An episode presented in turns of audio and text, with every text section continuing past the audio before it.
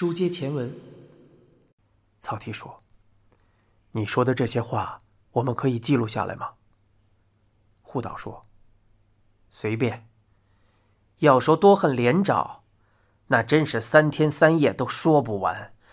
要是你们想听，不如我再多说两句。”草剃说：“我们想听的是，在这样一番深仇大恨背后，你们又都做了些什么？”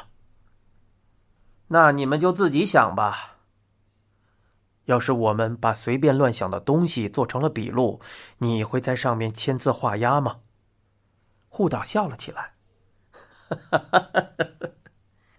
签是不可能签的，不过你们要是真编出来了，我倒是很想看看。毕竟你们到底是怎么编的，我还是很感兴趣的。曹丕说。就是说，要是能编出来，不如就编一个试试。不过，在接到高原的通知之后，你应该比公司被查的时候更加心虚吧？除了液氮之外，你可能连做梦都没有想到，我们甚至还发现了宝箱里的秘密。其实，在这个世界上，有些人的想象力之丰富，可是远非常人能及的。护岛的双眼仿佛突然蒙上了一层阴影，他第一次流露出了不安的神色。他说道：“你说的难道是那位大学教授，姓汤川的那个？”曹丕说：“什么汤川？”护岛摆了摆手：“不是就算了，当我没说。”草剃紧紧的盯着对方，目光也更坚定了。他说道。所以啊，护岛先生，你们几个人一起做了什么？具体是怎么做的？其实早晚都会被一一识破。如果你在那之前就能和盘托出，多少还是会从轻发落的。怎么样，护岛先生？就算连长再残忍，再死有余辜，杀人也都是犯法的。能够裁判生死的。只有司法这一条途径啊！然而，护岛仍不为所动，脸上也早已没有了提到汤川时的狼狈神色。护岛嘲讽的说道：“ 不是没能裁判吗？司法也不管用，法院都没有去成啊。”曹丕说：“所以，你们才想亲自杀了连长，替朋友报仇吗？”护岛没有说话，也没有回避草剃炯炯的目光。一片寂静之中，时间一分一秒悄然流逝着。正在这时，突然有人敲响了房门。请进。草剃话音刚落，岸谷便推开门，将头探了进来。适配一下。草剃对护岛打了声招呼，随即站了起来。他走出审讯室，关上了房门，问道：“怎么，是有人招供了吗？”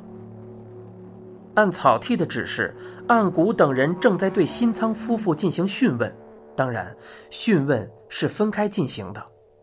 岸谷神情严肃，低声说道：“不是，口供录到一半，新仓留美晕过去了。”你现在收听的是由东野圭吾原著、一辆松鼠播讲的《沉默的巡游》。更多精彩内容，请关注公众号“一辆松鼠大声公”。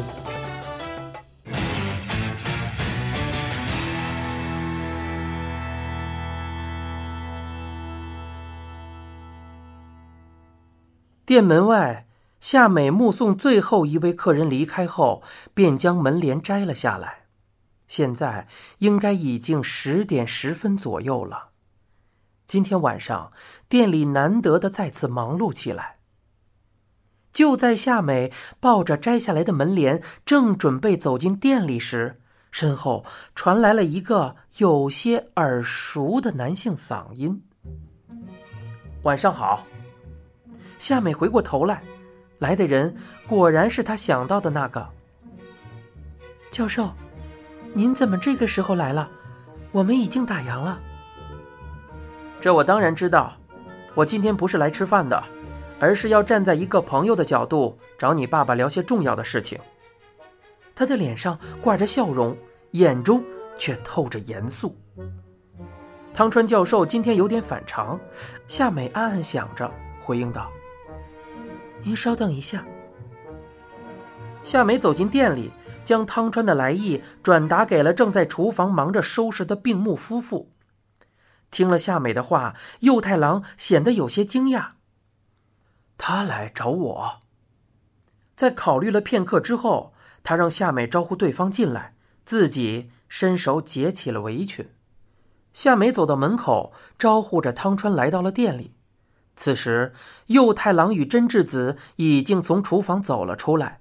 二人的表情都有些凝重，汤川朝二人低头致歉道：“晚上好，这么晚了突然到访，实在抱歉。”右太郎站在一旁开口问道：“您说有重要的事情？”汤川说：“说来话长，是关于连沼宽一被杀一案的。”右太郎说。为什么您一个做学问的会来说这些事情？这个案子和您无关吧？汤川朝夏美瞥了一眼，随即转向右太郎说道：“因为我是局外人，如果来的是警方的人，就会有泄露案情的嫌疑。我有个相识的刑警，目前就在负责这次的案子。我来这边找您的事，那个人会当做什么都不知道。”这句话的意思似乎是那个人已经知道了这件事。右太郎转向夏美：“啊，你先上楼。”夏美说：“不要，我也想听。”夏美，汤川道：“如果可以，我希望夏美也在场。”见右太郎沉着脸没有说话，夏美便在旁边的椅子上坐了下来。真智子边对汤川说，边拉开了一把椅子。您快坐吧。右太郎虽然面露难色，却也跟着一同坐了下来。夏美放在膝上的双手紧紧的攥成了拳头，他知道汤川要说的话一定非同小可。其实从今天早上开始，右太郎和真智子的样子就有些奇怪了。不，准确的说，应该是从昨天深夜开始的。当时右太郎不知道是接到了谁打来的电话，然后就开始有些不对劲。夏美不知道电话那端的人是谁，不过她还是隐隐觉得打来电话的应该就是护岛。汤川所说的事情，恐怕就与这通电话有关吧。汤川语气平稳的开始讲述道。关于连沼宽一被杀一案，警方发现此案涉及的人不光一个，而且还成功的拿到了其中一个人的口述。冰木先生，我想你可能已经知道了吧？这个人就是经常来你们店里的高原智也。突然听到一个熟悉的名字，夏美不由得心下一惊。智也究竟是怎么和这个案子扯上关系的呢？汤川说。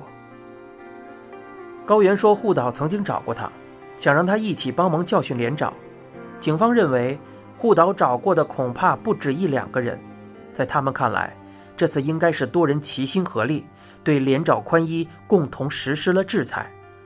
我很同意警方的这一看法，但是再怎么考虑，也无法相信护岛会瞒着你们擅自行事。那么，是不是可以认为，您其实对这项计划同样心知肚明呢？汤川望着右太郎，右太郎歪了歪头，回应道：“啊，谁知道呢？”汤川淡然的继续说道：“我试着换位思考一下，假设现在有一个人让我恨不得杀之而后快，无论如何我都会希望复仇成功，但是，一旦杀了这个人，我又必然会招来警方的怀疑。”正在这个时候，我的一名挚友提出要替我杀了这个仇家，还让我赶紧去给自己准备一份完美的不在场证明。虽然朋友的这份心意很难得，但是我真的会同意这样的做法吗？万一事情败露，挚友将要面临的可是牢狱之灾。所以，如果是我，我是不会同意的。对于这样的想法，不仅我不会同意，在我看来，您应该也不会同意。怎么样？我说的对吗？汤川滔滔不绝的话语令夏美愕然不已。巡游活动的当天，他们真的在暗地里做了这样的事情吗？右太郎坦然的说道：“您想出来的这些东西太荒唐了，我不知道该怎么回答。不过，就算真的遇到了这种情况，我恐怕也是不会同意的呀。”汤川说：“我认为您应该没有说谎，这也就意味着，这次的事情是护岛瞒着你们擅自做的。”即便有朝一日详细的犯罪事实大白于天下，警方和检方在梳理案情的时候，也会认为筹划杀人一事只是护岛修作所为，与您并木右太郎没有关系。虽然这一思路再怎么不合逻辑，他们也只能如此，别无选择。毕竟判决就是这样的。但是病木先生，您觉得这样真的好吗？右太郎垂下眼睛。真智子望着丈夫的侧脸，神情满是不安。汤川说道：“在我看来，这其中一定是出了什么变故。”对于教授到底说些什么，夏美只觉得一头雾水。你现在收听的是一辆松鼠播讲的《沉默的巡游》，精彩内容就在下回。